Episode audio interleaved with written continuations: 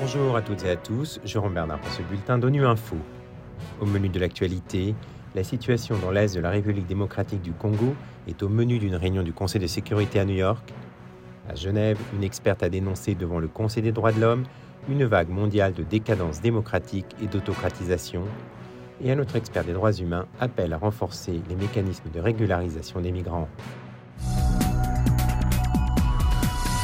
Devant le Conseil de sécurité, Martha Poby, sous-secrétaire générale des Nations Unies pour l'Afrique, a indiqué qu'au cours des trois derniers mois, la situation sécuritaire dans l'est de la République démocratique du Congo a continué de se détériorer en Ituri et au Nord Kivu, malgré une accalmie dans les affrontements entre les rebelles du M23 et les forces armées de RDC.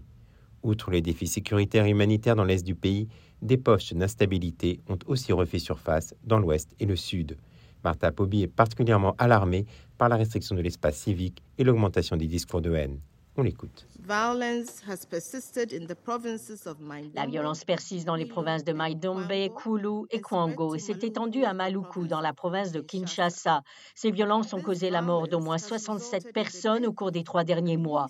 Des tensions et des violences ont également été signalées à Kundu, dans la Chopo et au Katanga. J'exhorte les autorités à traduire en justice les auteurs de violences et à prendre des mesures pour renforcer la cohésion sociale afin de préserver les acquis en matière de stabilité dans ces régions. La situation des droits de l'homme reste également préoccupante. Je suis particulièrement alarmée par la restriction de l'espace civique et l'augmentation des discours de haine. Je suis également préoccupée par les rapports faisant état d'une augmentation de la violence à l'encontre des femmes leaders politiques et des activistes. J'exhorte les autorités, la société civile et les acteurs politiques à œuvrer à la promotion d'un espace civique pacifique, tolérant et inclusif, en particulier à l'approche des élections de décembre 2023.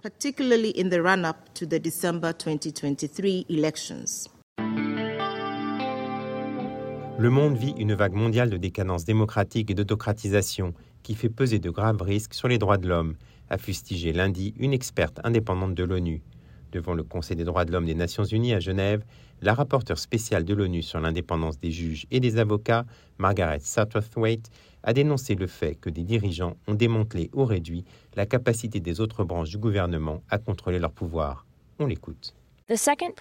La deuxième menace prioritaire dont j'aimerais vous parler concerne une vague mondiale de recul démocratique et d'autocratisation qui représente des risques graves pour les droits de l'homme. Ce processus fait que des dirigeants ont démantelé ou réduit la capacité des pouvoirs publics de faire contrepoids contre leur pouvoir. Un processus qui va de pair avec la répression sur la société civile, le rétrécissement de l'espace civique et la multiplication des poursuites contre les défenseurs des droits de l'homme. Les États membres doivent continuer à protéger, préserver l'espace civique pour veiller à ce que les manifestants, les opposants politiques ne soient pas considérés comme des criminels et toutes les garanties nécessaires de procès équitable. Pour cette raison, j'ai adressé des communications sur les allégations de représailles contre des organisations des droits de l'homme qui apportent une assistance juridictionnelle telle que le cas du groupe Moscow-Helsinki en Fédération de Russie.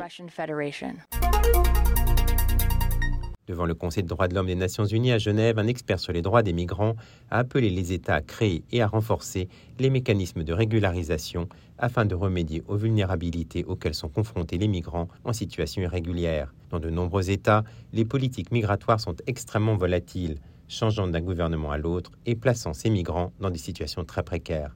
Pour Felipe González Morales, la migration peut être pourtant une expérience positive. La migration peut être une expérience positive, autonomisante pour les migrants, leurs familles, leurs communautés dans les pays d'origine et de destination, mais beaucoup de migrants continuent de lutter étant donné leur absence de statut migratoire régulier, vivant dans des circonstances critiques pouvant faire l'objet de façon disproportionnée de discrimination, abus, exploitation, marginalisation. Le rapport reconnaît la complexité des facteurs débouchant sur les migrations irrégulières, souvent la conséquence de voies de migration régulière limitées. La majorité des migrants arrivent en pays de destination via des canaux euh, réguliers, mais deviennent irréguliers plus tard, étant donné des procédures bureaucratiques migratoires difficiles des entraves pratiques ou de la discrimination. Ainsi, la jouissance de leurs droits humains est touchée, l'accès aux soins de santé, à l'éducation, aux services essentiels, au logement correct, aux droits du travail, à la protection sociale. Voilà, fin de ce bulletin d'ONU Info. Vous pouvez nous retrouver sur Internet et sur nos comptes médias sociaux, Twitter et Facebook. Merci de votre fidélité. À bientôt.